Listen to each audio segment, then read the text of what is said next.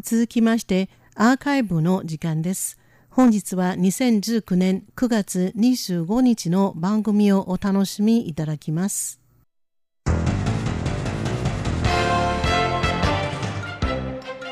リスナーの皆様、こんばんは。文化の台湾の時間です。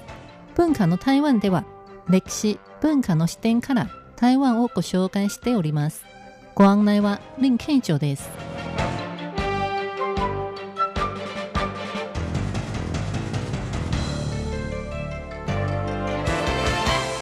フランスの文化部が1984年から毎年9月の第3週末を文化遺産の日として普段公開していない歴史的な建築や施設を一般人向けに特別公開を行ったり、普段入場料を徴収しているところが、この日に無料見学できるようになったりしています。これが後にヨーロッパ各国に広がり、世界中に同じようなイベントが開催されています。台湾も2001年から文化部が9月の第3週末を戸籍日と定め、今年はさらに文化部が打ち出した歴史現場再生計画に合わせて各自治体と連携し、全国各地で文化遺産に関するイベントを開催しました。今週の文化の台湾は今年の戸籍日についてお話しさせていただきます。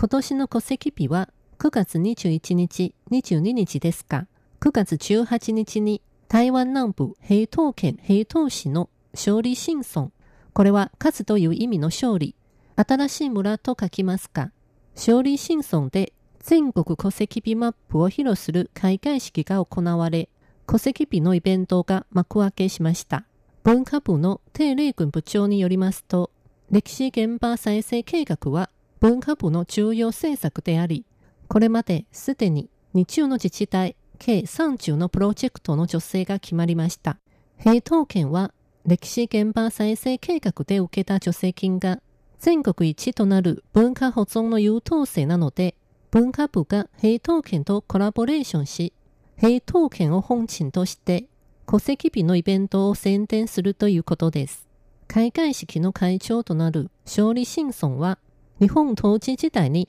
平等飛行場の陸軍艦舎として1937年に建てられました。戦後は陸軍の軍人家族が住む集落となり、2007年に平等市歴史的建造物に登録され、平等市に点在している日本家屋の中で、一番最初に文化資産として登録されたところです。現在、勝利新村において歴史的建造物として登録された日本家屋は49棟あります。そこにはかつて台湾社会にあった文化友好の歴史が記録されていて、国民政府とともに中国大陸から来た軍人とその家族が台湾で根を下ろしてきた過程が伺えます。テープ長は文化部と平等県とコラボレーションし、旧平等飛行場にまつわる平等飛行物語と平等タバコ工場、そしてボタン車事件、この3つのテーマの歴史現場再生計画をつなげて、地元のアーティストを招いてワークショップを開催するほか、プチ文化旅行の案内、AR 拡張現実による体験式ガイドサービス、南海鉄道の旧式ディーゼル列車の運行なども行い、皆様を物語の現場に案内し、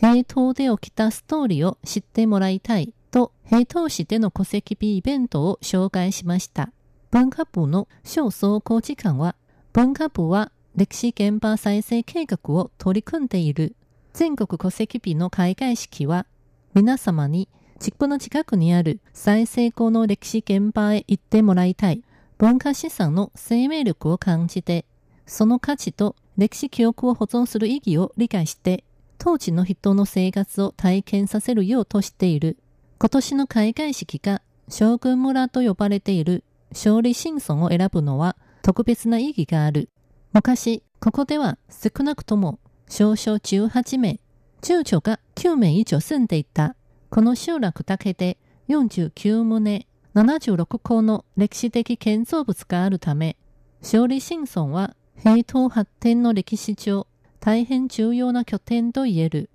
平等県は歴史現場再生計画を通じて、土地と文化財、地元文化から少しずつ平等の栄光を取り戻すようにしている全国戸籍日が平等からスタートし、台湾の最南端から出発するのは、平等家の努力を認めるだけではなく、北部にばかり向ける目を平等の素晴らしい文化にも向けるようにと期待していると述べました。勝利新村でのイベントは10月20日まで、期間中にはいろいろなテーマの特別展示が当時開催されています。また、戸籍日である21日と22日には、我々の歴史ライフショーというパレードや農産特産品を販売するマーケットが開催されました。戸籍日のイベントはもちろん平等市だけではなかったです。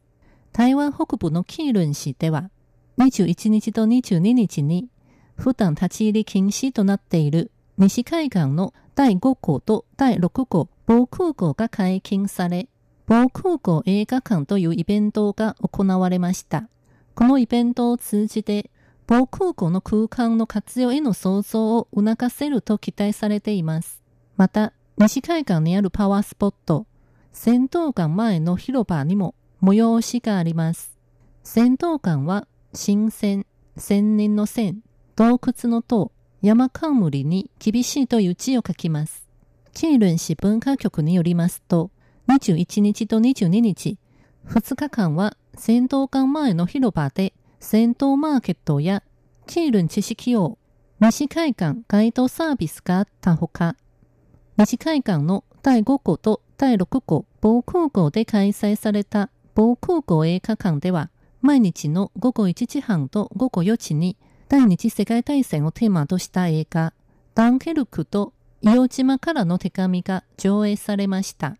また、台湾中部での戸籍日イベントなら、旧台湾省将棋会の議事堂の特別公開があります。台中市にあるこの議事堂は、1958年に落成したものですが、アメリカの国会ビルに帰して作られたドーム型の屋根を持つバロック様式の建物です。その横にある旧議員会館も同じ年で完成したもので、両方とも文化財登録がされています。将棋会が撤廃された後、日東と周辺の関連施設が国会にあたる立法院の中部オフィスの管轄下にあり、その再生が進んでいます。また、かつて議員の宿舎である議員会館は、現在、議労会館、議労は議員の木、草冠にロシアナ物のると書きますが、議労会館という名前で、今年の5月から一般向けの宿泊施設に変身しました。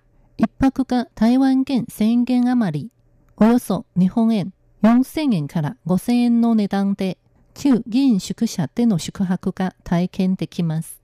ところで、文化遺産で開催されるイベントもあれば、インターネットを通じて参加できるイベントもあります。台中市文化局が9月21日から10月13日まで、緑川五六橋というオンライン謎解きゲームを打ち出し、Facebook メッセンジャーの自動応答機能を通じて参加者を古き台中の街並みに案内します。緑川は台中市の市中心を流れる川で、沿岸の緑が綺麗なので、1912年に当時の台湾総督によって緑川と名付けられました。五六橋は関数字の五六と書いて、緑川の一番最初に建てられた橋ですが、現存していません。台中市文化局のソ・ノーテ副局長は、1934年に刊行された台中市史によると、緑川の整備は、台中市の現代化発展と密接な関係がある。1905年に、緑川の最初の整備工事は、五六橋あたり、つまり現在の中山緑橋の近くで始まったと説明しました。参加者はこのゲームを通じて台中の歴史を読み解きながら、文化遺産を訪れたり、歴史人物と交流したりし、謎の真相にたどり着けます。以上、文化の台湾でした。お相手は林慶女でした。こちらは台湾国際放送です。